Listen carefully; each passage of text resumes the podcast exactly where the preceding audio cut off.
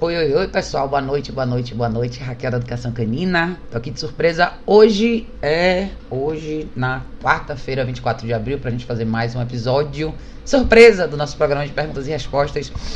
Na realidade, hoje eu resolvi fazer esse episódio para responder as perguntas atrasadas que eu tenho de todos vocês que me mandam perguntas pelo YouTube.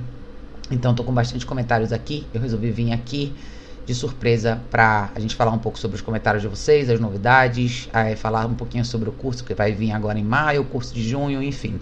E para quem estiver por aí, quem tiver oportunidade e quiser participar ao vivo aqui, fiquem mais do que à vontade. Como vocês sabem, é sempre um prazer receber todos vocês aqui. Boa noite, Gu, boa noite, Sibeli, boa noite, boa noite. Vocês que estão entrando, vamos dizendo, vocês estão conseguindo ver e ouvir direitinho. Como vocês sabem, a gente está na segunda semana de teste desse software, né? Espero que esteja indo super bem. Quer dizer, as duas primeiras, algumas primeiras, a gente teve alguns probleminhas aí antes, teve algumas questões de áudio e vídeo com o episódio que o Fábio participou e um antes meu também eu vi que o vídeo não estava indo muito em sincronia com o áudio, mas aos pouquinhos a gente vai adaptando aqui a situação toda, tá? Das lives novas, mas vamos lá. É, Sejam bem-vindos todos vocês que chegaram agora. Antes de começar, tá, gente? Eu quero avisar para vocês que agora em maio dia 16, 17, 18 e 19 de maio tem o seminário de coleira eletrônica. Eu vou botar aqui para vocês para vocês verem como é que é.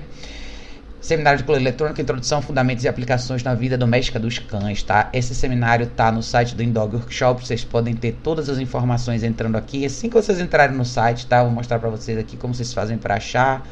Na página principal do site, quando vocês entrarem, vai ter informações gerais aqui sobre como que tudo funciona, mas logo aqui, ó, só clicando aqui já na primeira página, vocês vão ter acesso às informações sobre esse seminário. Vão ser quatro dias, vai ser super detalhado. A gente vai falar tudo sobre coleira eletrônica, equipamento, ajustes, acessórios, análise de aplicabilidade, introdução, exercícios, Pro Color mais e-color, e-color com dois ou mais cães, enfim, tudo certinho. As datas estão aqui, 16, 17, 18 e 19 de maio, aqui em São Paulo. Tem tudo explicadinho direitinho. Basta entrar no site, preencher o formulário e e a gente vai daí para frente. Mas vai ser uma oportunidade super bacana, um curso bem legal para todo mundo que está interessado em trabalhar com color eletrônica da Ecolor Technologies principalmente. Tá? Um super equipamento, vocês sabem que eu falo bastante sobre ele aqui.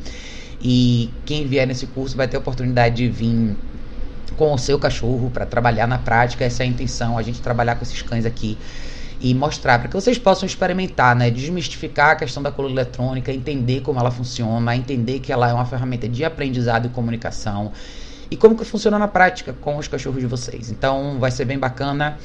É, se você. Dindim, boa noite! ah, boa noite de Portugal, querido, que bom ter você aqui. É, é uma oportunidade muito legal, né? Pra gente ver de perto como tudo isso aí vai funcionar na vida de vocês. Então, quem tiver interesse, entra no site dogworkshops.com, tem todas as informações lá direitinho para vocês, tá bom, pessoal? É, vamos lá.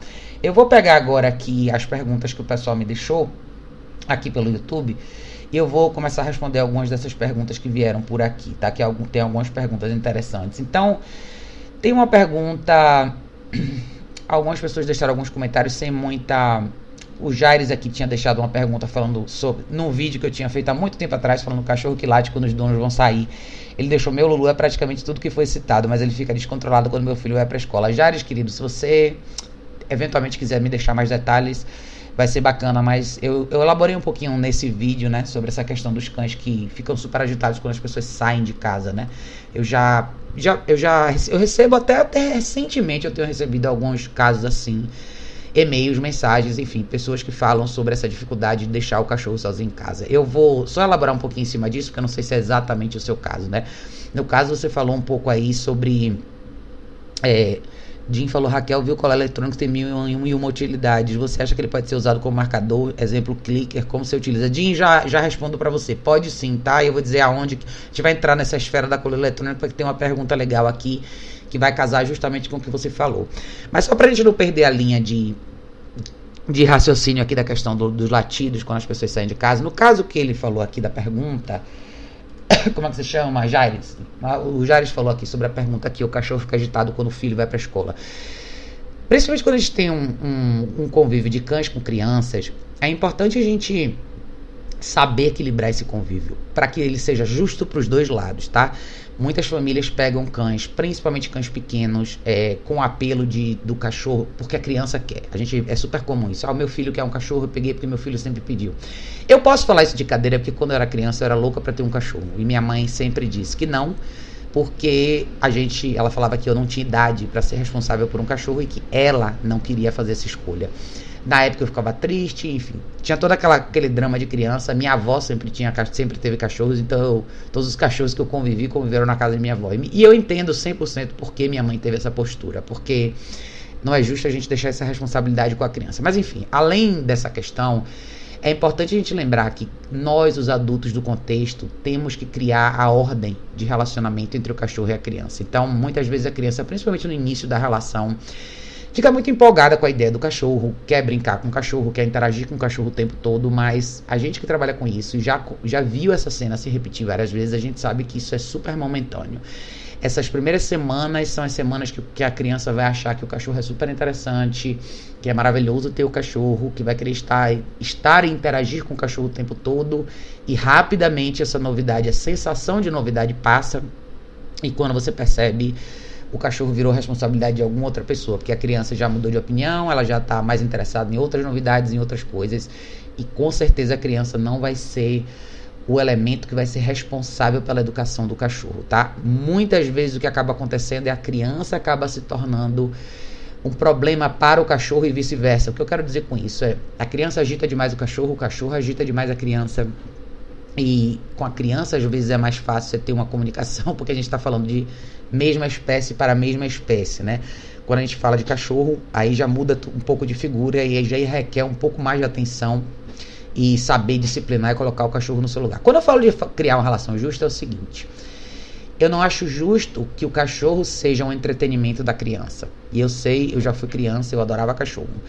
Então é importante a gente, nós como pais, adultos da relação, sabermos identificar quais são os momentos certos. Por isso é tão importante a questão do espaço que eu falo bastante. Quando eu falo da questão de advogar pelo espaço do cachorro, principalmente usando a caixa de transporte para momentos de descanso, é para permitir que o cachorro tenha realmente momentos de descanso, tá? É a gente saber estabelecer esse limite para a criança e, de, e mostrar para a criança que o cachorro não é um entretenimento. Às vezes as coisas acabam acontecendo naturalmente, e no caso aí do que, que a gente está falando desse comentário do YouTube, é importante a gente lembrar que às vezes a criança se empolga e tem uma relação interessante com o cachorro aos nossos olhos, né? Eles estão sempre brincando, eles estão sempre juntos. Mas o que que você acaba também criando para o cachorro, né? Você acaba criando para o cachorro a sensação de que a criança é o momento de excitação, a criança é o evento. Então, quando a criança tá, tem toda aquela animação, tem toda aquela excitação, e quando a criança não tá, o cachorro late, grita, esperneia, assim vai. Isso acaba acontecendo muitas vezes porque a gente não limita essa interação da criança com o cachorro. É quando a coisa acontece de forma desgovernada, o cachorro tem, tem acesso à criança o tempo inteiro, pode ficar junto com a criança o tempo inteiro, e por mais que a gente ache tudo bonitinho, isso pode ser extremamente prejudicial. O cachorro cria essa antecipação, essa necessidade, esse vínculo com a criança que torna muito difícil estar ausente da estar ausente, né? A criança estar ausente do contexto dele. Então, o resumo da ópera é o seguinte: eu acho que quem tem cachorro com criança tem que saber tem que saber ter, tem que ter a consciência de que você tem dois elementos aí para criar, a criança e o cachorro. Você tem que educar os dois ao mesmo tempo e você tem que determinar quais são os momentos de interação, quais são os momentos de existir no mesmo espaço e quais são os momentos de cada um estar no seu espaço. E isso tem que acontecer com os dois presentes, ou seja, o cachorro tem que aprender a ficar distante da criança, principalmente é, é aí onde eu acho que entra tanto a questão da caixa de transporte, né? O cachorro ficar ali no canto dele descansando, enquanto a criança está no quarto descansando, enquanto a criança está comendo, enquanto a criança está tomando banho e assim vai. E o cachorro saber estar no ambiente que a criança está sem interagir com a criança. De novo, a importância do exercício do place com duração. De novo, a importância da gente saber pôr em prática o conceito de existir. A gente evita tudo isso, tá? Então, eu não sei tanto sobre o seu caso, mas se você quiser me falar mais sobre isso, Fique à vontade, é sempre um prazer a gente ir um pouco mais a fundo aqui nas questões pessoais de vocês, tá, pessoal? Mas, Jim, deixa eu voltar para a pergunta que você falou aqui mais cedo, né? Você tinha me perguntado sobre a questão do colar eletrônico ter mil e uma utilidades e como ele pode ser usado como marcador. Eu, vou, eu só vou mostrar para vocês aqui esse modelo aqui, tá vendo? Esse modelo aqui é o modelo EZ. Ele é um modelo que pode ser usado para um, dois, três ou quatro cães, tá? No caso aqui eu uso ela para as duas cachorras. Vocês podem ver que ela, a diferença dela para mini, ela tem funções a mais de dela. Então ela tem quatro botões de função. Ela, se fosse para um cachorro só, ela teria é, estímulo, vibração, tom, é, estímulo, vibração, tom, é, estímulo momentâneo, contínuo, vibração e tom. É isso que ela tem. Você vê as quatro letrinhas aqui, deixa eu ver se vai dar para vocês verem direitinho aqui. Você vai pegar o foco. Essas quatro letrinhas, tá vendo? Então você tem a letra M, C, V e T. Estímulo, vibração, estímulo momentâneo, estímulo contínuo, vibração e tom. Como é que você faz? Né? Na, na realidade, assim, tem algumas pessoas que usam o tom como marcador é, que, que, que, poderia ser similar ao clicker. Mas na realidade, eu acho que a, o grande lance da coleira eletrônica nesse sentido é ela tem 100 níveis de estímulo. Se você pensar como os níveis de estímulo como, como formas de comunicação, você pode falar super baixo, como você pode falar bem alto, tá? Então, quando a gente começa o trabalho com a coleira eletrônica, a gente vai falar bastante sobre isso no curso quando você identifica os primeiros níveis, os níveis mais baixos que o cachorro responde, esses níveis mais baixos que o cachorro respondem também podem ser marcadores positivos. Por exemplo, quando você treina é, várias coisas na, na, questão de obediência que eu acho que são aplicáveis para o mundo real de todo mundo, que é exercícios como recall, que é um dos primeiros exercícios que a gente treina na cola eletrônica, é como você trabalhar a indicação do exercício do place, ou seja, eu quero mover o cachorro para o exercício do place. Eu vou desencadear um comportamento com estímulo versus interromper um comportamento com estímulo. Então, a gente vai entrar em todas essas esferas no curso. Mas, por exemplo, vibração é um modo que eu uso muito pouco ou praticamente nunca, tá? Tem muita gente que me faz essa pergunta, eu até vou responder. Tem uma pergunta no YouTube aqui em relação a isso. Às vezes a gente tem a ideia de porque a palavra vibração, ela não vem junto com ela na nossa habilidade cognitiva uma ideia negativa e o estímulo que muita gente chama de choque acaba vindo com essa ideia. Então, as pessoas acabam tendo a noção de que a vibração é mais leve, é mais suave para o cachorro e não necessariamente é. Em todos os tutoriais que eu faço sobre os modelos de coleira eletrônica que eu já apresentei para vocês, eu gosto sempre de deixar claro a vibração nos colares ela não é ajustável. É como se você pegasse o seu celular vibrando e colocasse perto de você. Você não tem como ajustar se a vibração é mais forte ou mais, ou mais fraca. Ela é sempre no, no mesmo nível.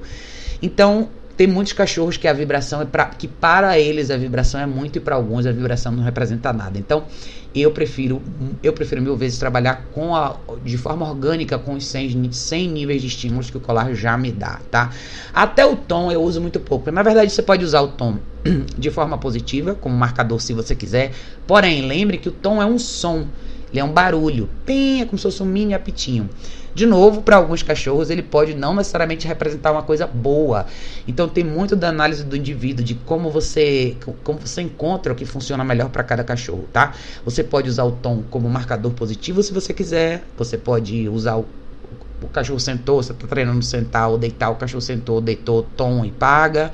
Mas você pode fazer exatamente a mesma coisa com um nível de estímulo mais baixo. Então, se na realidade depende muito de como você usa, tá? A gente vai entrar muito nesse mérito no curso de, de maio de agora. Então, é, é válida a sua pergunta, porque eu acho que é, é, uma forma da gente demonstrar que a coleira eletrônica não é só uma ferramenta de correção. Eu falo isso bastante. Desde o início dos meus vídeos sobre coleira eletrônica, eu sempre deixei isso claro.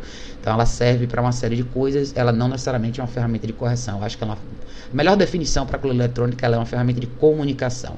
Eu acho que é assim que a gente deixa mais claro, tá? Mas tem várias formas, tadinho.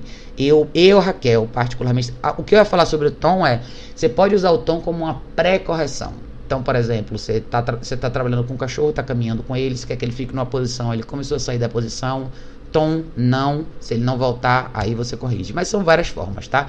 Depende do que você quer. Mas tem, é bem versátil, uma ferramenta bem versátil, dá para você, pra você fazer bastante coisa diferente com ela. Gu disse: Meu pitbull fica latindo quando eu não tô em casa. Muito, mas muito apego, Raquel. Dorme na minha perna a noite toda, late, fica na janela. Quando eu saio, é, como trabalho em casa, nunca saio. Se saio, saio um pouco. Ele late por ansiedade de separação. É, Gu, querido, o que é que acontece aí, né?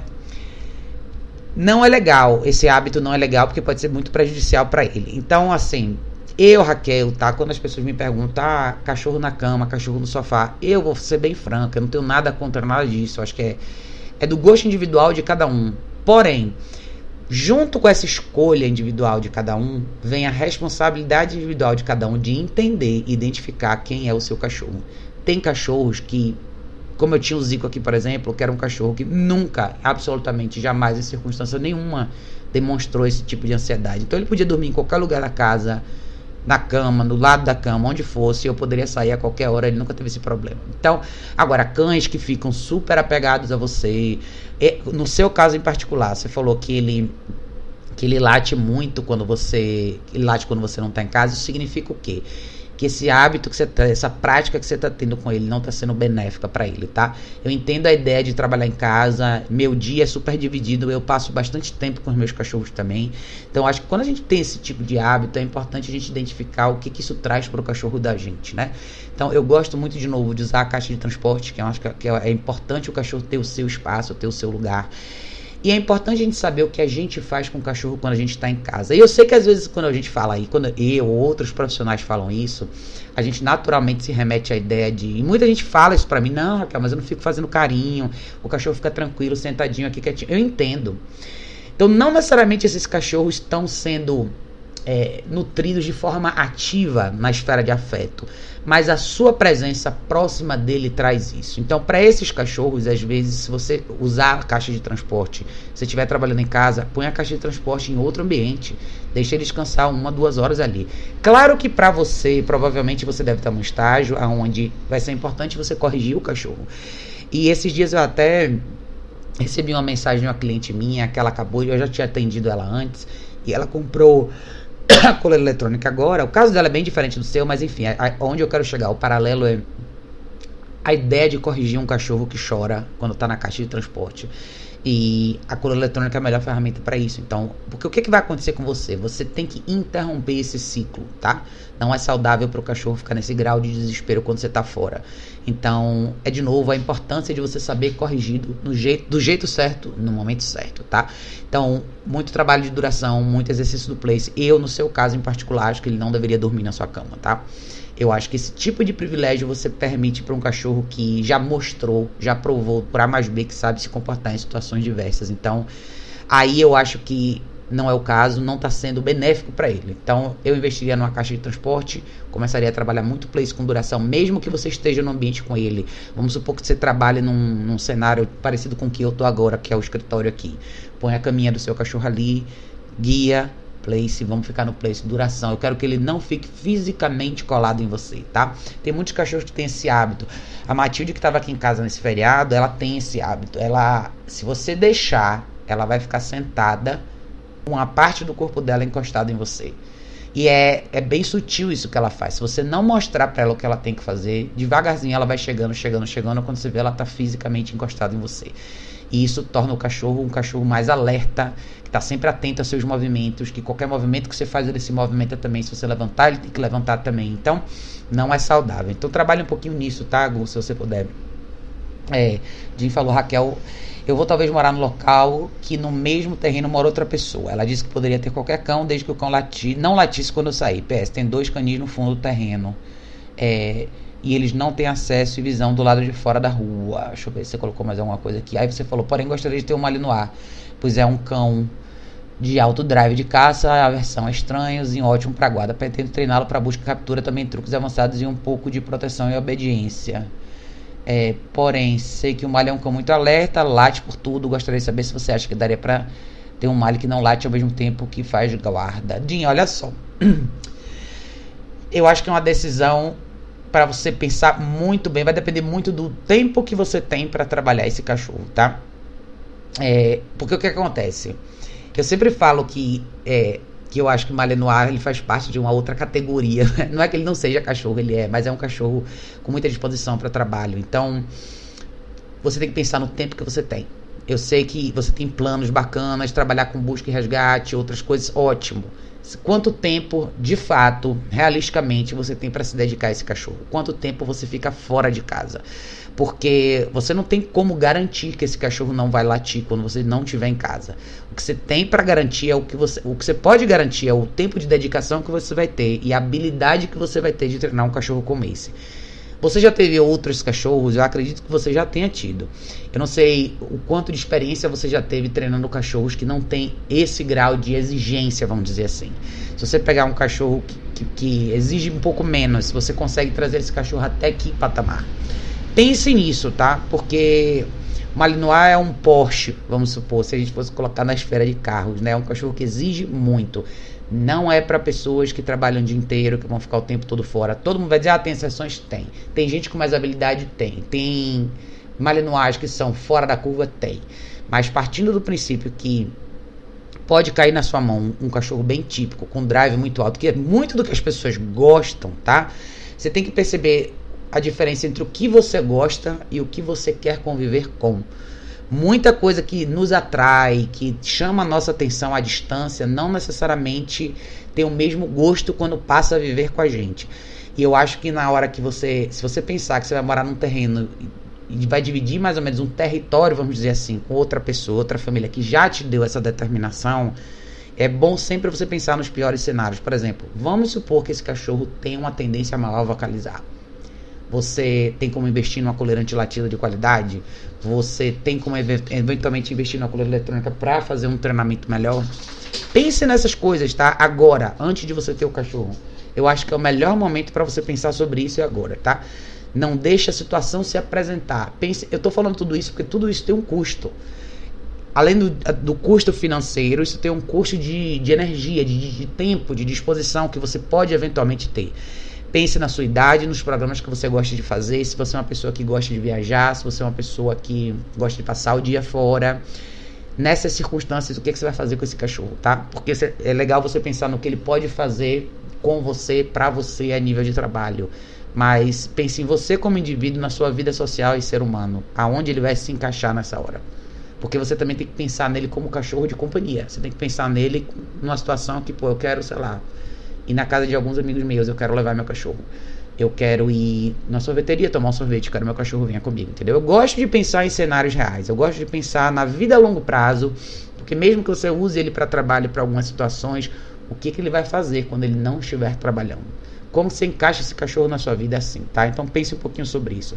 Eu não recomendo malinoagem para pessoas que nunca tiveram cachorro. Não sei se é o seu caso, mas se você nunca teve nenhum outro cachorro, não é hora de começar com malinois, pelo amor de Deus. Se você já teve, eu quero que você pense, avalie, reflita com você mesmo e diga se a experiência que você já teve com outros cachorros, se você conseguiu criar um cachorro a ponto de você ter uma vida bem tranquila com seu cachorro, onde ele pudesse de fato participar da sua vida, independente dele ser um cachorro de trabalho ou não, tá?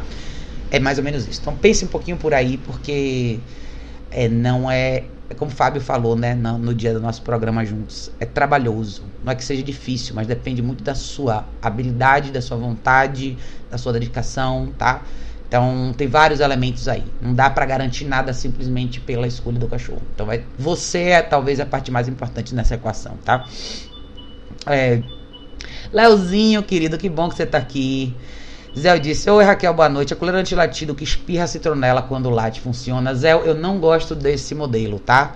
Os únicos modelos de, de coleira antilatido que eu recomendo estão no meu site. Aliás, eu vou mostrar para vocês. Ó. Se vocês entrarem aqui, entrando aqui no. Se vocês entrarem aqui no meu site educaçãocanina.org, aqui, ó. Esse aqui é o lugarzinho que vocês podem procurar. Então, se você botar aqui, ó, anti-latido na busca dar um enter aqui, vocês vão ver o que vai aparecer. É um artigo que eu escrevi há um tempo atrás e eu falei sobre eu falei sobre os modelos de coleira antilatido que eu gosto.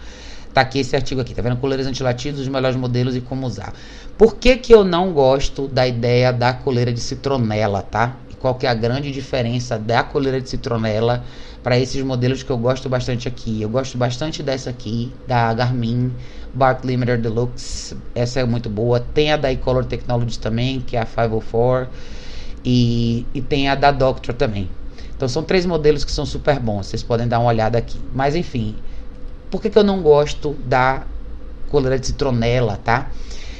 A coleira de citronela, pense o seguinte: todo cheiro que você coloca perto do cachorro, a ideia da coleira antilatida é o seguinte: a coleira funcionar sozinha e ser ativada quando as cordas vocais do cachorro são ativadas e imediatamente, instantaneamente emitir a correção. o cheiro de citronela não pode ser uma correção efetiva porque ele vai durar muito tempo. Então, você pode pensar que a curto prazo é só um cheiro. Porém, por quanto tempo esse cheiro vai ficar próximo ao nariz do cachorro depois do momento que ele já latiu? Provavelmente por mais de 20 ou 30 minutos o cachorro vai continuar sentindo aquele cheiro. Se você parar para pensar que uma coleira antilatido, como essas que eu acabei de mostrar para vocês, elas têm um efeito momentâneo, ou seja, uma fração de segundo no momento que o cachorro late e não nada mais, o que, que é melhor para o cachorro? O que, que é mais justo? É o cachorro ter um microsegundo de uma correção no nível efetivo ou o cachorro receber um spray de citronela que para os nossos olhos parece uma coisa mais suave, mas para o cachorro vai ser uma sensação que pode durar até meia hora. Então, por isso eu não recomendo as coleiras de citronela, tá? Eu acho que elas acabam sendo elas acabam dando uma sensação injusta de correção a longo prazo quando o cachorro só precisa de uma sinalização de microsegundo. Então eu prefiro investir num equipamento melhor que seja mais efetivo, tá? Então não gosto de misturar as coisas.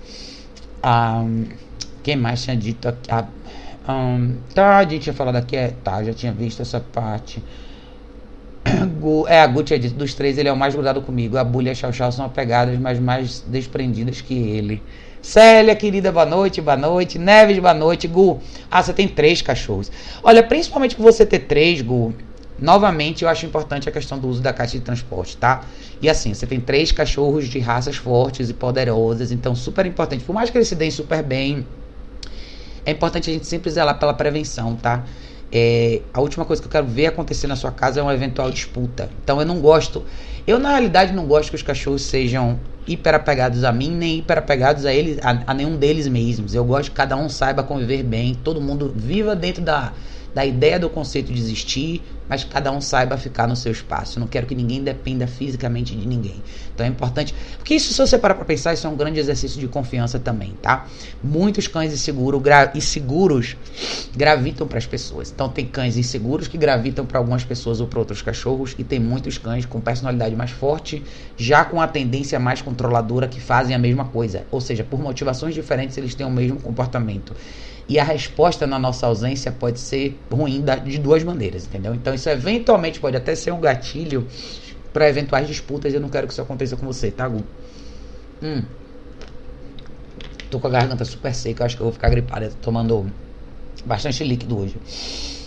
Ah, Gu disse: no mundo animal, bem como no humano, as fêmeas são mais independentes e maduras. Ah, depende, viu, Gu? Eu vou falar para você que eu não tenho muito esse estigma, não, porque assim do grupo que eu tive aqui, o Zico era o único macho, o Zico era o mais independente de todos. Sempre foi, desde pequeno. Nunca, em momento nenhum, teve nenhum traço de, de questão de ansiedade em relação a nada. Muito sossegado, muito seguro de si. Já a minha cachorra mais insegura aqui foi a Lucy. Então a Lucy, assim, ela. Ela hoje em dia é uma cachorra super tranquila e tudo, mas você percebe que ela, é, ela tem um pouco mais de. Ela hesita mais em situações diferentes ela tende a ser mais apegada a mim. Se eu deixasse, ela seria. Ela é a cachorra que tá sempre prestando atenção em mim. Então, depende, né? Eu acho que tem mais.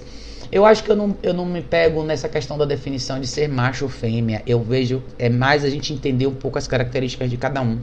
Porque eu já conheci cachorros machos também que são hiper inseguros, que são super dependentes das, das pessoas, que são, enfim, tem outras, outras questões, como eu já conheci fêmeas assim, então dá, eu acho que não dá pra gente definir por isso, não. Depende, depende muito do indivíduo, né? A Jim falou: ia pegar um filhote, sai algumas horas por dia, gostaria de saber como devo fazer para deixar ele sozinho sem chorar ou latir. Ele apenas iria ficar algumas horas no canil e iria dormir na caixa de transporte em casa.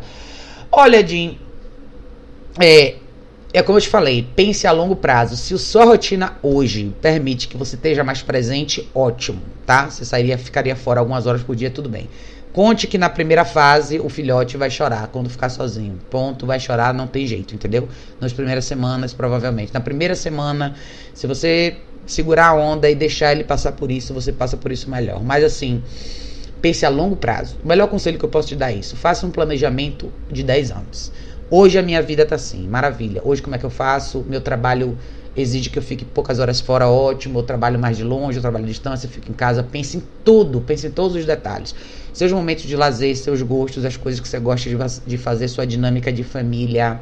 É, por exemplo, esse lugar onde você vai morar é uma coisa que você pretende, um lugar que você pretende, pretende ficar a longo prazo.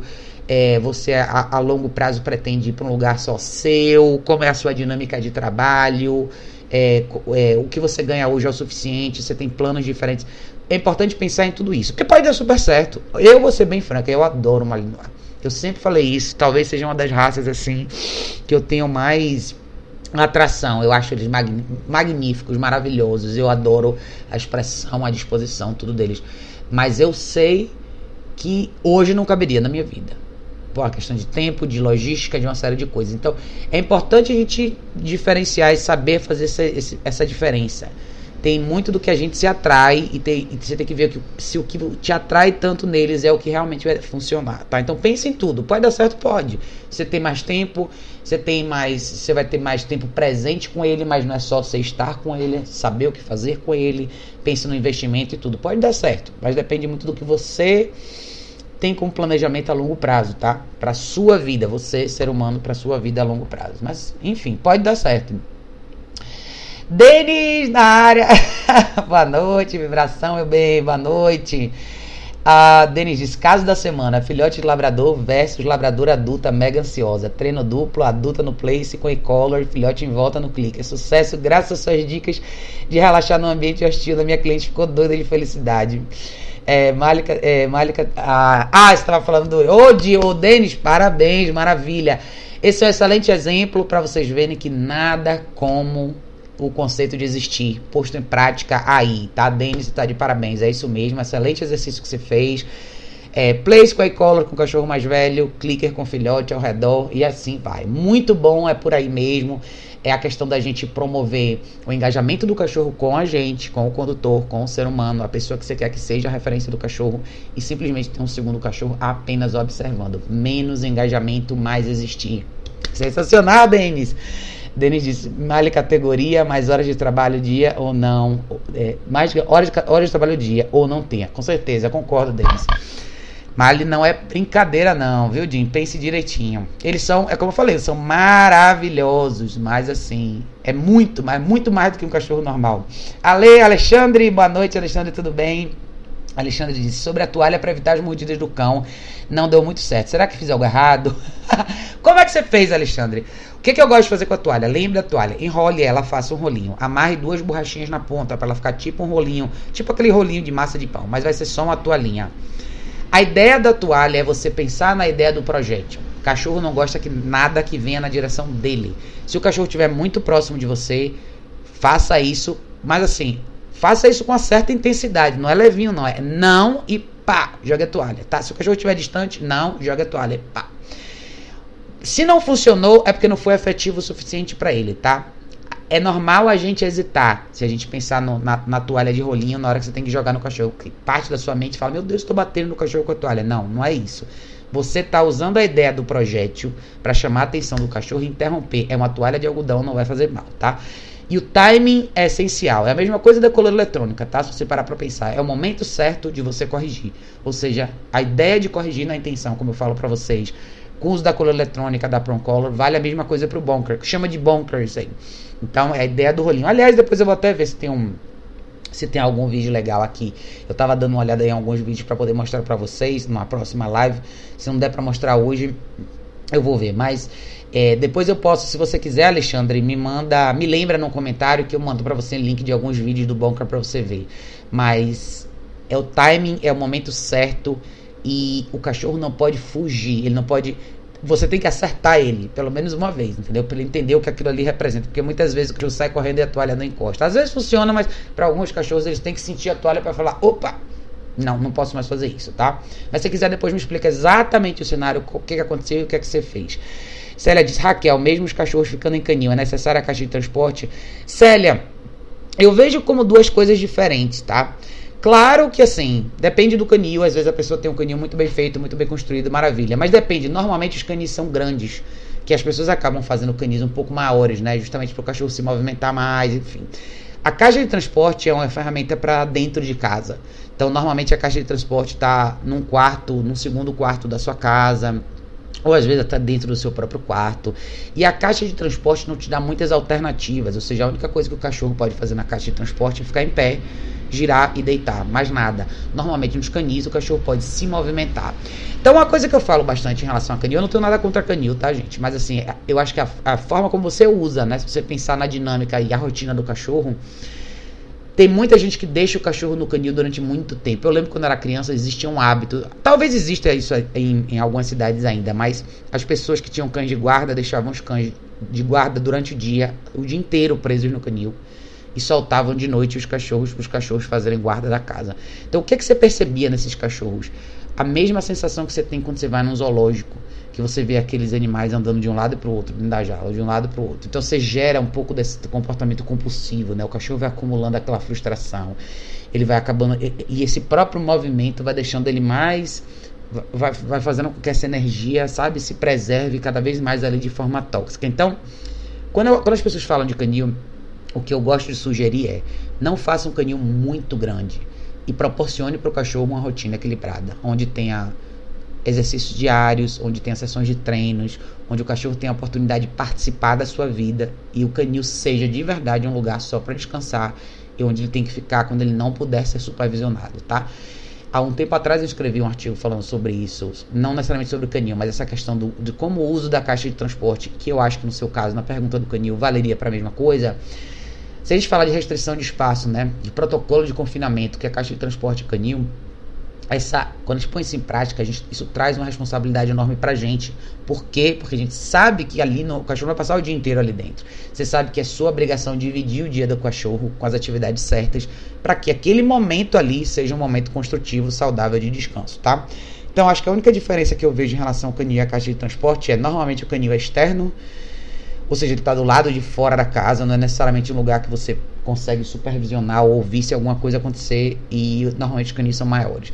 Então, quem tem canil, eu sugiro que construa o canil que seja seguro, principalmente da questão de elementos. Quando eu falo de elementos, é sol, chuva, enfim. Então, o canil tem que ser mais alto que o terreno, que se, se, existir, se chover bastante para não entrar água, o canil tem que ser fechado nas laterais em cima e, e, de preferência até uma parte da frente. Você tenha um portão de entrada, uma área coberta para depois você ter uma grade. E você tem que saber manusear e manter o canil numa situação onde, ou seja, tem um lugar para o cachorro descansar e assim vai.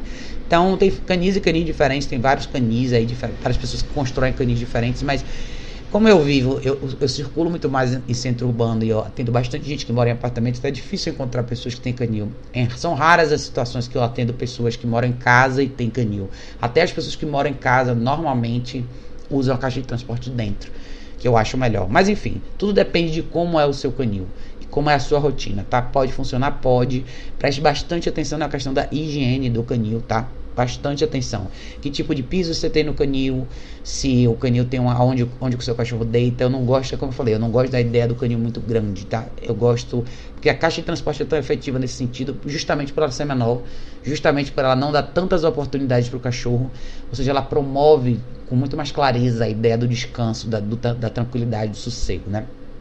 Então é mais ou menos assim que eu vejo. Ah, quem mais tinha falado aqui? É, Daniele, Daniele, boa noite. É, Jim perguntou, Raquel, sem dúvidas eu ia dar o que cão precisa, passeios diários, treinos físicos como retrieve, andar de bike com cão e treinar diariamente com a própria alimentação, não iria comer no pote. Porém, o problema é que eu não posso passear com filhote antes da vacina. Olha, Jim, é, aí você falou mesmo assim, associar ele no colo, carro e tal. Olha, eu parabenizo demais toda a sua vontade, toda a sua dedicação. Eu só tô te dando todos esses conselhos porque Ótimo, é isso mesmo, o caminho é esse, você fazer tudo isso, maravilha, tá? Mas é a longo prazo. Só lembra do que eu tô te falando, tá? É a longo prazo. Eu entendo total sua motivação, entendo sua atração, eu compartilho dela, de verdade. Se você tiver, se esse compromisso for real dentro de você mesmo, ok, entendeu? Mas eu acho que o meu conselho melhor para você seria, se você se interessa tanto por um Malinois, vá fisicamente no canil visitar conheça o lugar, ou então conheça pessoas que têm um malinois. Passe um dia com uma pessoa que tem um, sente com ela, pergunte, conheça o cachorro, entendeu? Tente sentir isso um pouco mais de perto. E se essa for sua decisão, sensacional, se estiver disposto a fazer tudo isso, se você fizer esse compromisso com você mesmo, tá? Porque é só você que vai poder te cobrar desse compromisso. Você e o seu cachorro, faça. Mas lembre do, do a longo prazo. não só você, mas todo mundo que pensa em ter um cachorro hoje, eu falo isso, tá? Porque a nossa vida sempre pode mudar. Você pode mudar de trabalho, amanhã você pode, de repente, ter um emprego que você tenha que ficar fora 8 horas por dia, enfim. É importante pensar em tudo isso para a gente saber como a gente vai acomodar esse cachorro ao longo de todos esses altos e baixos e as mudanças que a vida apresenta pra gente, tá? Aí se você tiver, se o seu coração estiver no lugar, sua mente, seu coração, sua dedicação, sua vontade, tudo isso estiver sincronizado no lugar certo, seu compromisso for real, não tem porque não, não tem porque não dar certo, tá? Só você sabendo que vai te exigir mais do que um cachorro normal, não tem problema nenhum.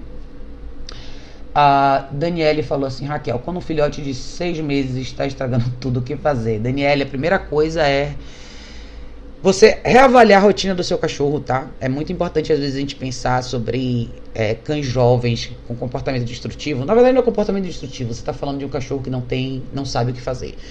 Eu, eu, é difícil, eu não gosto de falar necessariamente sobre comportamento destrutivo de cara, porque é fácil a gente falar, o cachorro tem comportamento destrutivo, mas a pergunta é: muitas vezes você ainda não conseguiu estabelecer a comunicação correta com esse cachorro. O que eu quero dizer com isso é: está claro para ele o que ele tem que fazer.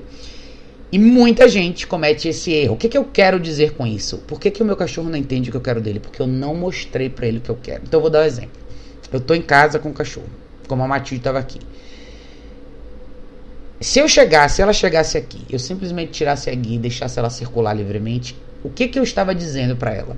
Eu estaria dizendo para ela: você entrou na minha casa, a partir de agora, eu estou tirando de você os equipamentos que me permitem te controlar e eu estou permitindo que você faça o que você quiser nesse espaço que é meu. Eu estou cedendo tudo isso aqui para você.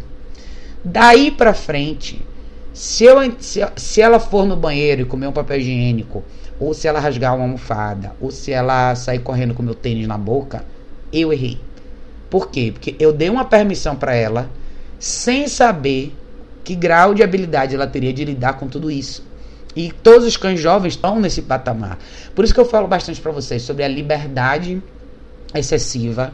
Ela causa um comportamento negativo que a gente vê como negativo, mas que na cabeça do cachorro não é, porque você acabou de permitir que ele fizesse aquilo. Então, qual que é o resumo da ópera? Invista numa caixa de transporte. Seu cachorro deve usar a caixa de transporte, deve ficar na caixa de transporte quando você estiver ausente, quando você não puder supervisioná-lo. Você vai estar presente em muitas dessas situações, como você vai tomar banho, você vai cozinhar, você vai jantar e assim vai.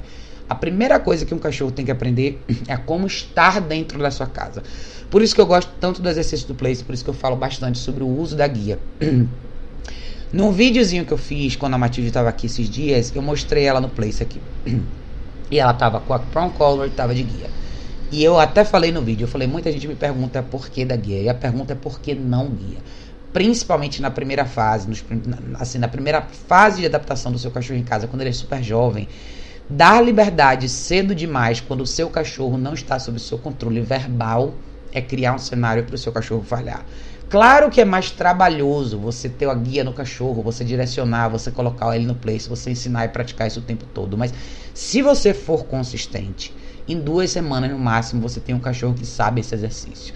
Claro que esse exercício também é uma atividade passiva, como a caixa de transporte é uma atividade passiva. Então é claro que você vai ter que equilibrar isso com atividades físicas, com treinos ativos. Então, é onde entram as caminhadas, é onde entram os treinos de recall, é onde entram outros treinos que você pode fazer com seu cachorro, tá?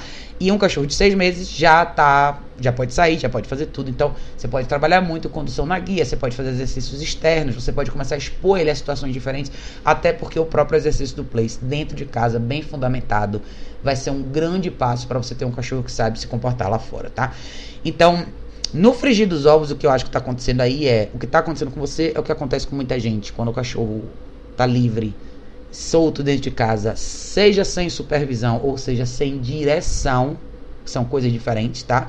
Sem supervisão é quando você não tem os olhos para olhar, mas de repente está simplesmente em outro ambiente da casa. E sem direção é quando você está no ambiente, mas você não necessariamente diz para ele o que fazer. E às vezes as pessoas acham assim: ah, Raquel, mas é, por que eu tenho que dizer para o cachorro que ele tem que fazer o tempo todo? Porque é assim que funciona. O cachorro não vai saber o que fazer. Quanto mais liberdade você der, e a gente acha, ah, eu tenho que dar liberdade, coitado, deixa ele circular. Não estou dizendo para você, tá, Daniela? Mas muita gente tem esse pensamento. Então, eu acho importante a gente avaliar isso, porque muitas vezes a gente vê essa possibilidade como o melhor caminho para o cachorro. Mas eu sempre faço uma analogia interessante para vocês. Se imagine se você nasce, se você fosse uma criança e você fosse enviada para um outro país onde você não fala o idioma de ninguém. E eu tô até mais próximo, eu tô, eu tô até ajudando, até falando de espécie com espécie. Você vai pra China e você é adotada por uma família. E você chega lá e ninguém te ensina nada, todo mundo deixa você fazer o que você quiser. De repente você faz um monte de coisa errada e tudo que você vai ter é correção. É justo para você? Mas seria melhor se você chegasse lá, alguém restringisse o que você pode fazer, parasse você e começasse do zero com você, ó. Isso aqui é isso, isso aqui é aquilo, isso aqui é aquilo. Ou seja, é o que eu gosto de falar sempre, a prevenção é o melhor caminho. Mas se você já está nesse estágio, você sempre voltar para a prevenção. Você vai tirar os privilégios, você vai remover a liberdade, você vai diminuir a excitação e o afeto, e você vai começar com mais orientação. É simples. Vamos fazer um, um vou fazer um exemplo simples para você. A Matilde, quando vem aqui em casa, ela não é minha, então ela segue o mesmo protocolo sempre que ela vem. Ela está na caixa de transporte quando eu não estou em casa e quando ela não pode ser supervisionada, mesmo que seja por 5 minutos. Se eu for no banheiro, ela fica na caixa de transporte. Se eu for tomar banho, ela está na caixa de transporte. Se eu tiver que receber uma encomenda aqui na, na porta, ela vai na caixa de transporte. Quando eu estou em casa com ela, ela está na guia, seja deitada em algum espaço da casa que eu determinei, ou aqui ou ali se ela não está fazendo nada disso, ela está fazendo algum treino simples comigo, seja um treino de controle de impulso com duração, seja um treino de recall comigo, uma coisa simples, ou ela está fazendo algum exercício fora comigo. É isso. Coisa simples, simplificando, tirando toda a parte bonita da história. Vamos deixar bem simples. Talvez a parte mais importante para os cachorros jovens é entender comunicação com a guia e comunicação sem a guia. É a comunicação na guia, principalmente para essa primeira fase dentro e fora de casa, que talvez vai ser a parte mais importante. Então, então são tantas lições que estão agregadas nisso, né? Quando a gente fala de condução na guia é eu quero que você preste atenção em mim. Eu quero que você me veja como uma pessoa relevante. É usar a comida do dia para esses treinos simples. Ah, uma coisa bacana que ninguém fala muito é treine seu cão para deitar. Deitar talvez é um dos comandos mais difíceis para muitos cachorros. E, de, e permanecer deitado é o início do exercício do place. É quando a gente começa a enraizar a ideia dos exercícios de duração para que o cachorro é, mostre esse mesmo comportamento, ou seja, tenha essa mesma resposta amanhã no ambiente externo, numa sorveteria, numa livraria, em lugares que eu fui com a Matilde esses dias, por exemplo, entendeu? Eu quero que o cachorro seja, esteja apto a estar nesses lugares sem interagir com ninguém. É isso, tá? Então comece mais ou menos por aí. É essencial ter uma caixa de transporte para quem tem um cachorro de seis meses, tá? Eu vejo as pessoas terem milhares de problemas no início, principalmente por conta disso. Porque o cachorro simplesmente tem liberdade demais. O cachorro simplesmente tem acesso a qualquer coisa e você não tem como corrigir quando você não está presente. E mesmo que você corrija, você já deu a oportunidade de acontecer. É aonde o cachorro começa a criar os hábitos errados, porque ele sabe que quando você sai do ambiente tem aquele tênis ali, tem um rodapé do corredor ali, de repente tem aquela aquele shampoo ali em cima do balcão que eu consigo alcançar, ou aquela laranja na fruteira que se eu der um pulinho eu consigo pegar, entendeu? Então não permita que seu cachorro pratique o que você não pode controlar. E a caixa de transporte serve para isso, tá? Se você quiser também me fale sobre os equipamentos de treinamento que você usa, essas coisas todas fazem diferença. Eu falo para vocês porque a, a questão do equipamento de treinamento ela, ela, ela entra justamente na esfera de estabelecer comunicação eu sei que tem muita gente, existem pessoas que têm uma predisposição maior para lidar com animais, então são pessoas que têm maior habilidade, que sabem lidar de repente com ferramentas mais simples, ou têm mais tempo e têm mais paciência. Mas a regra geral é: quanto melhor ferramenta de treinamento você tiver, mais eficaz vai ser sua comunicação. Por quê? Porque você precisa estabelecer o momento de de alerta para o cachorro. Você precisa deixar claro para o cachorro até onde ele pode ir. Limites, regras e restrições só são válidos quando existem consequências. E como você estabelece essa consequência de valor para um cachorro quando você não tem um equipamento que te permite traduzir o que você quer dizer para ele, tá? É a história do não quando eu falo pra gente, para todo mundo, todos vocês, né? Se eu falar não pro cachorro, não importa com que intensidade eu falar, ele não representa nada se ele de fato não tiver uma consequência que o cachorro sabe interpretar como não. Então é importante a gente saber colocar todas essas coisas dentro de uma perspectiva que o cachorro entenda de verdade, né? Mas enfim. Hum. Nossa, gente, tô com a garganta super seca hoje. É... Vinícius disse boa noite, boa noite, Vinícius. Zé disse, as coleiras não tem aqui no Brasil. Zé, as coleiras, essas que eu indico de coleira antilatido, que eu acho que, é o que você tá perguntando, não, tá? Infelizmente não. Eu acho que o mercado brasileiro de produtos no, na esfera de equipamento de treinamento para cachorro não tem. Mas é, eu encomendo para muitos dos meus clientes. Tem na minha loja online, se você quiser ver. Ó, vou até mostrar para vocês aqui como é que vocês encontram. aqui no meu site, se vocês entrarem aqui no meu site, se vocês entrarem aqui, ó, serviços e produtos, tem aqui loja online. Na página do site vai abrir para vocês alguns links. Os primeiros são sobre os livros. Eu tenho vários links para livros que eu gosto bastante. Alguns de vocês já me perguntaram, tá vendo? Tem vários livros aqui. Aqui embaixo eu tenho, ó, Prom Colors e Guias e tenho colores eletrônicas. Se você clicar aqui, ó, nas colores eletrônicas, vocês vão ser direcionados para a loja, para a loja online. E aqui tem, ó. Eu tenho na minha loja online aqui a colorante latido da eColor Technologies. Mas vocês conseguem encontrar, você consegue comprar também. Eu vou abrir a janela aqui para vocês verem. Eu sempre indico para vocês esse site aqui, ó. Chama Learburg.com. É um site americano que entrega aqui pro Brasil, tá? Então vocês podem entrar aqui em produtos. Vocês vão encontrar aqui coleira. E eu acho que tem aqui, cadê? Vamos lá. Acho que vocês encontram aqui, ó. Essas são as coleiras antilatidos que eles vendem. Eles vendem exatamente essas três. Na verdade, eles vendem a da Garmin e a da Doctor aqui também, tá? Dois modelos da Doctor. Esse site aqui eles entregam para o Brasil, tá? Então, preste atenção só quando comprarem nesses sites americanos em uma coisa, tá? Considere o preço, mas sempre calculem em cima do preço mais o frete e a taxa de importação, tá? Ou seja, esse produto vai chegar no Brasil e ele vai ser tarifado. Então, você vai pagar 60% do valor do produto para o governo brasileiro. Infelizmente é assim que funciona, tá? Mas enfim. Eu gostaria muito que o mercado brasileiro comercializasse melhores produtos. Talvez eles não façam isso porque, aliás, eu até já perguntei na realidade em algumas lojas, né? Porque vocês não comercializam outros tipos de produtos. E aí você vem toda aquela corrente, né? As pessoas não comercializam, primeiro porque elas acham que não, vão ver, não vai vender, elas acham que o produto vai sair muito caro e o consumidor não vai comprar. E aí eu acho que na verdade a gente acaba, como mercado, se colocando numa situação que a gente mesmo se boicota, porque porque a gente não tem tantos profissionais falando abertamente sobre isso? Porque nessas feiras, nesses eventos, não se fala tanto sobre isso. E eu já fui, acho que durante dois anos, na, na nessa feira grande que tem aqui em São Paulo, que chama Pet South America.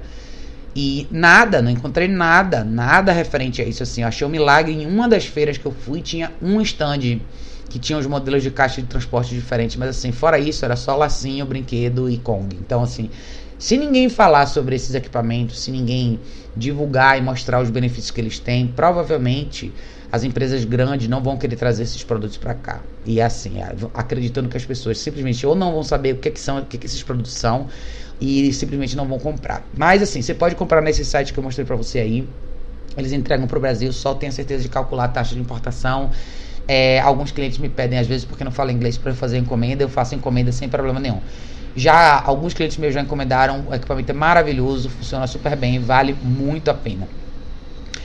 Denis disse: time na correção é o caminho, de 3 a 4 segundos de time. É isso aí, Denis, é isso aí. Se a gente não souber corrigir no momento. Aliás, eu até estava pensando sobre isso hoje. É, depois eu vou fazer um vídeo certinho falando sobre para quem usa coleira eletrônica, como é importante você ter uma certa atenção em ter o controle na mão, ter o cachorro na outra mão, justamente para você corrigir no momento certo, né? Às vezes eu já atendi pessoas que tem alguns problemas com a coleira eletrônica porque corrigem tarde demais. E é quando eu falo para vocês aqui direto nos vídeos a importância de você corrigir no momento certo, né? A importância de você corrigir na intenção. E você só pode fazer isso se você tiver o olho para observar e tiver com o controle na sua mão para fazer no momento certo. Mas é isso aí, time é tudo. Jim disse, estudo muito sobre cães todos os dias, sei que o malha é um cão que dá para qualquer um, é um cão ligado no 620. É isso aí, Jim. Ele falou, lembrando que outra pessoa, que a outra pessoa tem um Golden macho 40 quilos em casa, então talvez isso também seja um problema pois vou pegar um malho. É, aí é uma outra questão para você considerar, tá? Você falou assim, PS, ele iria ficar umas 6 horas no canil e iria dormir na casa de transporte em casa. Eu iria passear com ele todos os dias, para infelizmente, enquanto o cão não tomou todas as vacinas, ele não pode passear na rua, iria apenas gastar a energia dele com brincadeiras estimulando o drive. Olha, Jim, é importante você considerar a presença do segundo cachorro no espaço, tá? Porque independente da raça, do tamanho, o que você tem que considerar é características desse cachorro como indivíduo, tá? E mais importante do que isso é você considerar quem é o dono desse cachorro e como o dono desse cachorro lida com esse cachorro, tá? Uma das coisas que gera muito problema, e eu já atendi clientes assim, que moram numa casa que eventualmente tipo, parte de família se juntaram e cada um tem um cachorro, e se as pessoas têm uma ideia de, é diferente de como educar os seus cachorros, isso pode se tornar um problema muito grave lá na frente, tá? Por quê? Porque você pode começar tudo certo com seu cachorro, você pode querer estabelecer as regras certinhas com seu cachorro, você pode querer disciplinar, trabalhar com duração, trabalhar com o conceito de existir, tudo que a gente fala aqui, e você pode conviver com uma pessoa que não acredite em nada disso e simplesmente queira que o cachorro dela fique solto o tempo inteiro. Isso pode e pode e vira um problema muito sério, tá? Você vai bater de frente com uma pessoa que acredita em coisas diferentes de você e simplesmente não vai colaborar. E você, numa situação como essa, no pior dos cenários, você teria que viver isolado com seu cachorro. Você teria que restringir muito da vida que você poderia ter dentro desse terreno com seu cachorro. E para você, para que esses cachorros não interagissem de uma maneira que você eventualmente não pudesse intervir. Tá? Então, é outra coisa que vale considerar também. Ah, Zé disse, é, até é, ele falou, eu vi no seu site. É isso aí, Zé. Se você tiver dificuldade Qualquer dúvida, pode mandar um e-mail para mim se você quiser, tá? No, através do site você pode mandar um e-mail para mim ou você pode mandar direto no contato arroba se tiver dúvida sobre modelo, enfim. Ou se você quiser comprar lá no site da Learburg, Learburg direto e tiver dúvida de como fazer, me dá um toque também. Mas eles, assim, absolutamente confiáveis, pode comprar lá. Eu compro com eles há mais de 10 anos, nunca tive problema nenhum. Então, pode comprar de olhos fechados que funciona certinho. Só considere que você vai ter que pagar a taxa de importação aqui, tá? É, quem mais falou aqui? Denis disse: no interior é bem comum canil. Indico sempre a construção, pois aqui os terrenos são imensos, mas também ensino e direciono o correto, relaxamento, convence harmonioso é o ideal. Com certeza, Denis. ele falou, mano, ele não é top, mas é bom ter grana, conhecimento e muito tempo. É, é isso aí, Denis. Eu adoro também, acho eles maravilhosos, mas é bom. Eu gosto de sempre dar todos, todos esses conselhos, às vezes assim, é como eu falei na outra live, parece que eu não tô encorajando você, que eu tô fazendo o inverso, né? Mas eu acho melhor você ter uma noção real de tudo que eventualmente poderia acontecer do que você ter uma surpresa. Então é melhor a gente estar preparado para todas as possibilidades a curto, a, a, pequeno, curto, longo e médio prazo do que você se surpreender. Então é importante a gente ter noção de tudo isso, né? Vanderlei disse: Raquel, boa noite. Seria alguma dica de leitura ou vídeo sobre comportamento? Olha, Vanderlei, aqui no meu canal tem bastante coisa. Eu acho que eu tenho mais de 600 vídeos. Leitura eu mostrei para vocês aqui, ó. No meu site eu tenho a, a, lista dos livros que eu gosto bastante. Mas tem muito livro em inglês, vocês vão ver que tem muita coisa em inglês. Mas tem alguns, deixa eu ver aqui, ó. Esse livro aqui, ó. Esse livro aqui do. Esse livro da Tanara e do, e do Gustavo é um livro legal para começar. Deixa eu ver se dá para abrir aqui para vocês verem. Esse livro aqui, ó. Esse livro é bem bacana, é um livro super didático. Eu acho que eles fizeram um excelente trabalho nesse livro. É um bom livro para vocês entenderem bastante a parte de comportamento. Ele dá vários exemplos bacanas. Eu gosto bastante, gostei muito do material que eles fizeram, tá? Então é um bom livro para você começar. Vale bastante a pena. Então, você pode comprar Eu acho que você pode comprar ele em Kindle aqui ou você pode para você ter a cópia física, se eu não me engano, você pode entrar em contato com eles por e-mail. Eu depois eu vou procurar o e-mail deles certinho, mas essa versão aqui que você paga aqui no site da Amazon, você lê ele no, em formato digital. Então acho um livro legal. É um livro bom para você começar. Tem outros livros também. Na verdade, assim, em relação a livros, eu acho importante. Deixa eu ver até o que, que eu tenho mais aqui para mostrar para vocês na parte dos livros, na lista de português. Esse livro aqui tem em português, esse livro do César Milan é legal, ele tem em português também. Deixa eu ver o que mais tem aqui. Esse livro é sensacional, mas é um livro em inglês. Tem muitos livros bons, eu gosto muito de ler da, da, leitura em inglês. Esse livro é um livro muito bom, tá? Assim, não é exatamente um livro de cachorro, mas é um livro bem legal também. Mas, assim, a minha indicação é o seguinte: leia o máximo de coisas possíveis. A, a você faz, você ter uma leitura mais vasta, né? Você ter um, um acesso a mais material vai despertar um pouco mais do seu, do seu lado crítico. Porque eu sempre falo que é muito importante a gente ler, interpretar e absorver o que a gente acha que vai ser aplicável para a gente entender o que não é. Então, tem muita coisa que você pode eventualmente ler e você falar assim, cara, não, eu acho que não, não concordo, então eu tentei isso, não deu certo, ou não é exatamente com isso que eu me identifico e tentar outras coisas. Mesmo que você leia coisas que você não goste, é importante ler mais. Então, eu começaria a ler esse livro do Gustavo, muito bacana, vale muito a pena. Mas busque, busque livros relacionados a isso. Eu, eu sempre falo, infelizmente tem muito mais material em inglês do que em português, mas você consegue encontrar livros relacionados a, a esse tipo de assunto aqui. Tem bastante coisa aí. Procura os livros do César Milan, são bem legais também, tá? Tem muito, ele tem acho que uns quatro, acho que seis livros ele já escreveu. O livro dele sobre filhotes é um livro legal. Eu acho que a, o título em português é Como Criar um Cão Perfeito Desde Filhotinho. Alguma coisa assim, uma capa verde. Que eu acho que tem ele e um bulldoguinho. Esse livro é bem legal também. Comece por aí, tá? Mas leia e não esqueça de sempre fazer a sua análise crítica. Talvez isso seja o mais importante, tá? Uh, ah, e outra coisa, Vanderlei, no meu canal aqui do YouTube, aqui na lateral, você sempre vai encontrar uma lista de canais que eu gosto bastante de. que eu indico, tem vários, que tem muito material legal. Então, se você entrar na página, principal aqui do meu canal, vai ter aqui desse lado uma lista dizendo assim: é, acompanhe esses super canais. Tem vários canais legais ali que você pode entrar, que tem muita gente que faz muito vídeo na prática, que eu acho que você pode aprender muito, principalmente na esfera visual, né? Vendo a coisa acontecer, vai te ajudar bastante. Se tiver dúvida em achar, tá? Esses canais me avisa, mas não tem eu. Entrou no YouTube Educação Canina, página principal, desse lado de cá, você vai ver, tá? Tá assim uma listinha, acompanha esses super canais.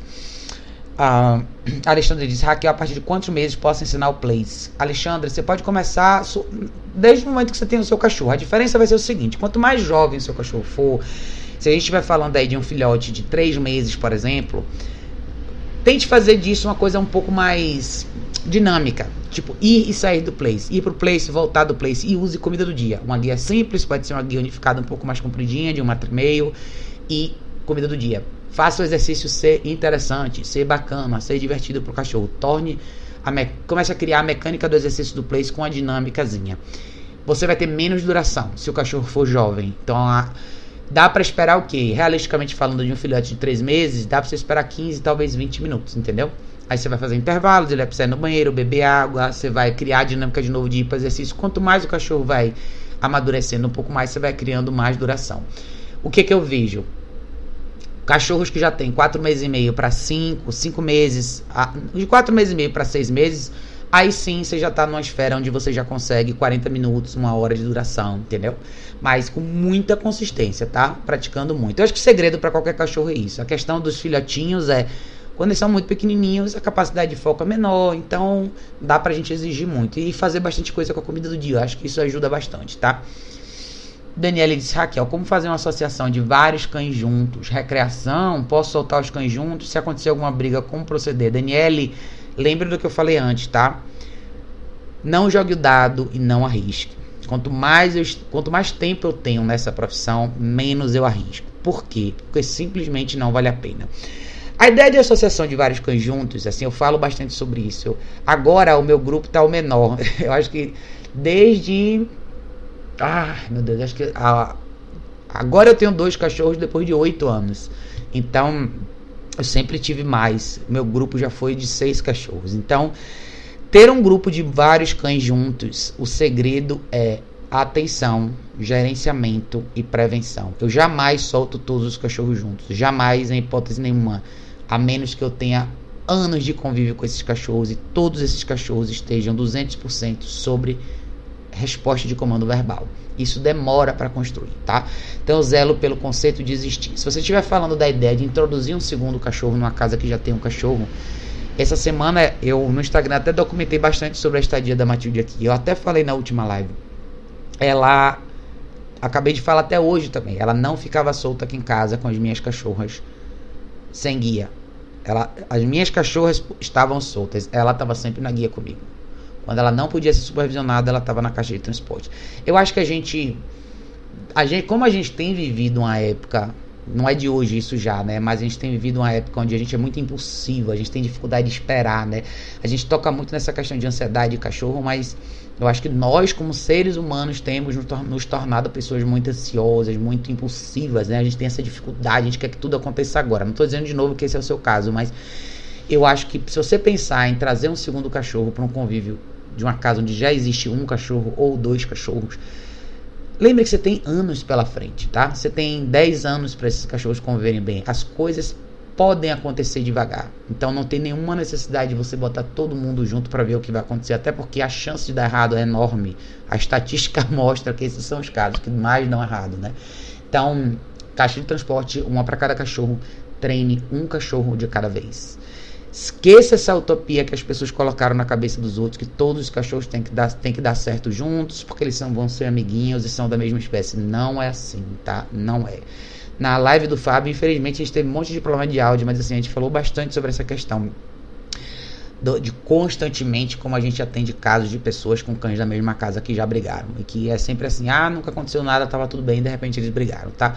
E não é de repente eles brigaram, é porque a gente deixou de orientar, a gente não deixou claro o que a gente queria, a gente não apresentou as limitações. Então, em grupos de cães, eu sempre zelei por uma coisa. Eu quero que todo mundo saiba estar no mesmo ambiente sem ninguém incomodar ninguém. Isso significa eu não quero nenhum cachorro dependente do outro, eu não quero nenhum cachorro agitado mentalmente falando. Eu quero que todo mundo saiba estar. Menos interação, mais convivência pacífica, mais observação, que eu quero dizer, tá? Então, muito exercício de place com duração, um de cada vez. Um trabalho gradativo com um de cada vez, porque eu quero que cada um desses cachorros responda super bem para você. Porque para você soltar três cachorros juntos, seja dentro da sua sala ou na, na área externa da sua casa, os três cachorros precisam já ter estabelecido essa relação de confiança com você. Todo mundo já precisa ter os olhos em você como você é a pessoa que diz o que é certo e o que é errado. E isso é uma coisa que você precisa construir, tá? O erro, o erro dessa interação deliberada e desgovernada entre cachorros é, é primeiro, os cachorros vão deixar de, vão desconsiderar você. Muitas vezes a atenção do cachorro se torna 100% em cima dos outros cachorros. Eles podem criar essa referência de orientação com outro cachorro e não com você ou isso tudo pode se tornar uma disputa muito rápido embaixo do seu nariz e você, como não tem esse valor no contexto, não vai não vai conseguir intervir com eficácia, tá? Então, e outra, treinando um cachorro de cada vez, você vai conhecer quem cada um desses cachorros é. Você vai entender um pouco mais a fundo quem eles são, até para você saber até aonde você pode ir com eles eventualmente numa esfera social, tá? E quando eu falo isso, a sensação que as pessoas têm é ah, os cachorros vão ficar separados o tempo todo. Se vocês verem nesses últimos dias no Instagram, quanto os videozinhos que eu postei, a Matilde estava sempre com as minhas cachorras, sempre. Só que elas não interagiam, elas simplesmente estavam no mesmo contexto. Então a gente saiu, a gente caminhou bastante, a gente foi em vários lugares diferentes. Ela estava junto com as minhas cachorras. O que não aconteceu foi interação deliberada. Elas estavam sempre juntas comigo, fazendo alguma coisa comigo. Ou aqui em casa, cada uma deitada no seu lugar comigo. É, é, a, a, dinâmica dessa coisa física, de interação física, o que as pessoas chamam de brincadeira entre os cachorros, é muito do que a gente quer ver, tá? Então, e eu acho que as pessoas acabam não pensando. Às vezes a gente pensa que quer ver que acha isso bonito, né? Mas você quer ver isso por 10 minutos. Já já você enche o saco, principalmente quem mora em apartamento. E quando você não quer mais ver isso, você não sabe o que fazer. Porque você não sabe o que fazer para parar. Então eu gosto de treinar o contrário. Eu gosto de ensinar para os cachorros a ideia de simplesmente estar no mesmo ambiente. E eu quero que os cachorros simplesmente desconsiderem os outros. Eu quero que seja normal. É, é, aquela coisa, quando a gente senta na sala, quem mora em família, e senta de repente na sala duas, três pessoas da família para ver um filme, vocês não estão sempre um por cima do outro, um pegando no outro, vocês simplesmente estão no ambiente. É isso, é isso que a gente quer recriar, tá? Se você observar animais selvagens, é assim que eles se comportam. Tem uns documentários muito bacanas sobre leões, é isso que eles fazem. Eles sentam na montanha, cada um num lugar. E qualquer outra espécie é similar também. Até os documentários dos lobos vocês vão ver a mesma coisa. Essa, essa interação mais intensa que vocês percebem nos filhotes de lobos, por exemplo, ela na verdade é um ensaio para o que lá na frente podem ser outras disputas. Até porque lobos mais velhos não fazem isso. E eu não tô falando da relação de lobos e cachorros aqui, não, necessariamente, tá, gente? Não é nem esse, esse o assunto, mas até porque eu exemplifiquei a questão dos leões. Animais, de forma geral, fazem isso. A gente aqui projeta essa ideia de que cachorro, os cachorros têm que brincar o tempo todo. Então, assim, tem várias, tem várias etapas, tem várias nuances, tá, Daniela? Mas eu quis só te dar a ideia do conceito geral. Então, nunca pense em como. Com, na verdade, assim, eu, eu espero que você nunca tenha que lidar numa situação de briga entre dois cachorros. Mas o que eu quero que você tenha certeza é saber como prevenir. E eu prefiro que os seus cachorros tenham menos interação e nunca tenham nenhum acidente do que você pôr o carro na frente dos bois e eventualmente tenha um problema, tá? A intervenção de valor só pode acontecer se verbalmente você tiver controle sobre esses cachorros. Porque passou desse ponto é físico e físico pode ter certeza que na hora que você entrar você também vai se machucar. tá? E pode ser que você se machuque mais do que você gostaria. E eu não quero que isso aconteça com você nem com seus cachorros, tá? Então, um passo de cada vez, tá, Daniele? Dá uma olhada no meu Instagram depois, eu tenho bastante vídeo falando sobre isso. E aqui no canal também, já falei muito sobre essa questão, tá? Letícia falou boa noite, boa noite. É, Daniele falou, uso justamente a caixa de transporte, é isso aí. É, Daliana, Daliana disse: Raquel, tenho muita dificuldade de corrigir meu cachorro no carro. Você tem alguma dica? Ele é um canicorso de dois anos. Ele vê outros cachorros e se descontrola, quase estourando os vidros do carro. Daliana, é aqui, ó, que você vai, que você vai corrigir seu cachorro, tá? Coleira eletrônica. Eu fiz um treinamento bem bacana uma vez com um mestiço de São Bernardo, muito tempo atrás, que tinha exatamente esse mesmo problema que o seu, tá? Um cachorro de 60 quilos, alguma coisa assim. E ali eu até brincava que eu acho que ele era mais pesado que a dona dele. Ela era pequenininha assim. E no carro ele fazia a mesma coisa. A gente fez uma introdução bacana com a cola eletrônica da Ecolor Technologies. E a gente fez, se eu não me engano, acho que foi na terceira, segunda ou terceira aula. A gente colocou ele no carro, fizemos uma introdução dele no carro, tudo bonitinho. E no momento da intenção, que ele olhou para o lado do vidro, a gente corrigiu. E assim fomos, tá?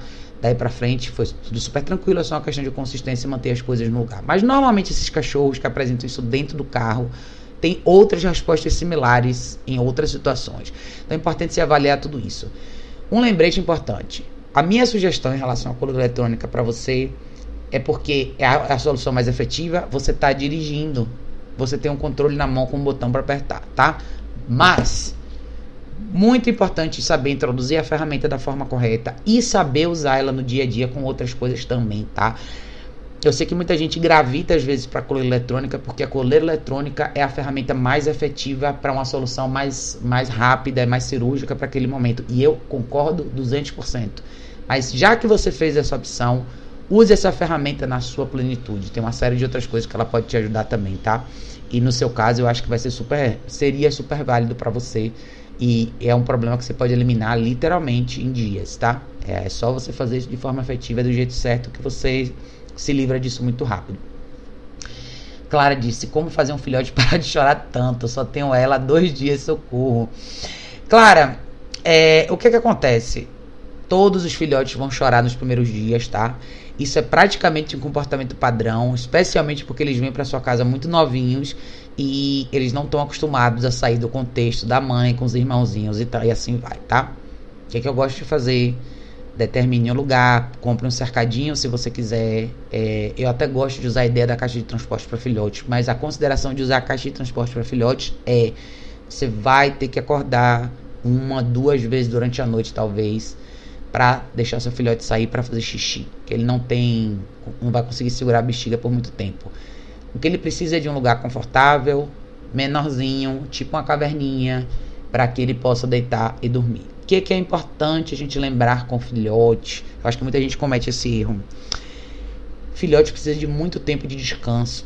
Pro, normalmente nos primeiros dias as pessoas ficam super animadas com o filhote, elas interagem com o filhote o tempo inteiro, pegam no colo, abraçam, beijam, brincam e não lembram que esse cachorro vai precisar ficar sozinho à noite. Então é importante a gente saber dividir o dia. Eu não estou dizendo que vocês não podem ter momentos de afeto e carinho com seus filhotes, tá?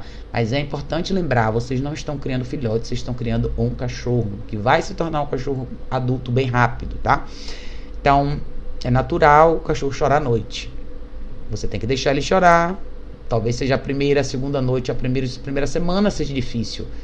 Quanto mais vezes você levantar e for lá, pior. Por que eu gosto da caixa de transporte para filhote? Porque eu acho que muita, muita da, muito da preocupação que as pessoas têm, principalmente quando deixam um filhote chorando na cozinha ou numa área menorzinha, na área de serviço, às vezes a pessoa fica preocupada, principalmente nós mulheres, a gente fica preocupada se o choro é porque o filhote está sozinho ou se o choro é porque de repente aconteceu alguma coisa com ele. Ele se machucou, ele mordeu alguma coisa, ele ficou com a pata presa em alguma coisa. O Zizi, quando era pequenininho, ficou uma vez, mordeu a gradezinha, esse portãozinho de cozinha, ele mordeu, ficou com a boca presa, mas não à noite, durante o dia. Mas enfim.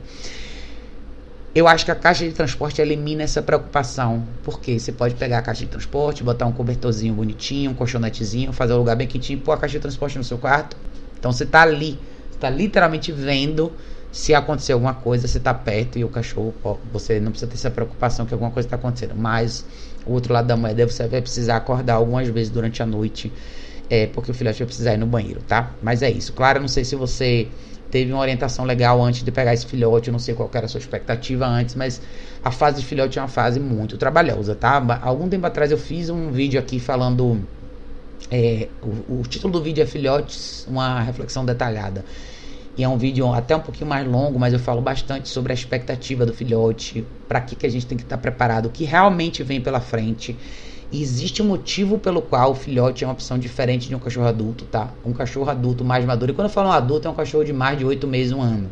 Que não necessariamente, assim, configura como adulto, mas é um cachorro já pronto para uma série de outras coisas. Então, é muito mais fácil, mas infinitamente mais fácil você ajustar um cachorro de 8 meses, um ano, dois anos na sua casa do que um filhote de, de 60 dias, tá? Filhote de 60 dias não sabe absolutamente nada, requer muita atenção. Eu só indico isso para quem tem tempo de passar um período com o cachorro em casa, tá? Então é mais trabalhoso, mas é uma fase que também não demora muito de passar. Mas você precisa estar presente, é uma fase que exige muita orientação, tá? Chorar nos primeiros dias é absolutamente normal, tá? Você pode fazer o melhor que você puder para proporcionar para ele um espaço. A ideia da caverninha deixa o filhote mais confortável, tá? E uma dica que eu dou para todo mundo é: quem tem filhotes pequenininhos, se o seu filhote vai dormir cedo, e normalmente eles dormem umas 17 horas por dia em blocos, mas à noite eles vão dormir cedo, já evitem a, a, interação com eles pelo menos uma hora antes deles dormirem. Vá deixando o filhote desacelerar e pegar no sono. Vá deixando ele no cantinho dele um pouco mais cedo. Tá? Vá acostumando ele a dormir no espacinho dele. E faça isso várias vezes ao longo do dia, tá? Por mais atraente que seja a ideia da gente ficar com um cachorro no colo e segurando e fazendo chamego o tempo inteiro. O preço é caro durante a noite, tá? Principalmente para quem tem que acordar cedo no outro dia para trabalhar, tá bom, Clara? Mas depois, se você quiser, você me dá mais detalhes aqui sobre o seu caso, que a gente pode falar um pouquinho mais sobre isso, mas dá uma explorada aqui no canal, tá? Tem bastante, bastante, bastante, bastante vídeo falando sobre isso. Marlene, querida, boa noite, boa noite. Daniele, querida, boa noite. Daniela falou, parabéns, Raquel, meu primeiro dia aqui, adorei. Maravilha, gente, olha só. É, a gente tá. Nossa, acabou que foi mais longe do que eu imaginava. Já estamos aqui a 1 hora e 16. Foi legal. Obrigado a todos vocês que participaram, tá, gente? A ideia não era nem a gente ir tão longe, mas eu quis quis passar por aqui para a gente falar um pouquinho. Acabou, eu ia pegar mais perguntas aqui do canal, mas a gente acabou interagindo mais. Mas eu vou responder. Eu, eu tô, separei algumas perguntas que eu acho que, que vale a gente elaborar um pouco mais aqui. É, tem algumas perguntas é, sobre cola eletrônica também que eu quero pegar um pouquinho mais, mas eu vou voltar a fazer essa semana o bloco das perguntas do dia, tá? Para vocês todos que quiserem mandar perguntas e mais detalhes, podem deixar em qualquer comentário de qualquer vídeo do YouTube, ou podem deixar no, no, em qualquer comentário de qualquer postagem no Facebook ou no Instagram, como vocês quiserem, tá? Eu dou uma vasculhada sempre e eu vou, vou voltar a fazer a série Pergunta do Dia que vão ser vídeos mais curtos para a gente poder, para vocês terem vídeos menores aí com respostas mais objetivas em relação a certos assuntos. Mas é isso, pessoal. Não vou me alongar, foi ótimo. Obrigada mais uma vez a todos vocês que tiveram a oportunidade de participar ao vivo. Quem assistiu o replay, obrigado por assistir também. Beijo enorme. A gente se vê em breve nos próximos dias, tá, pessoal? Um beijo, boa noite pra vocês.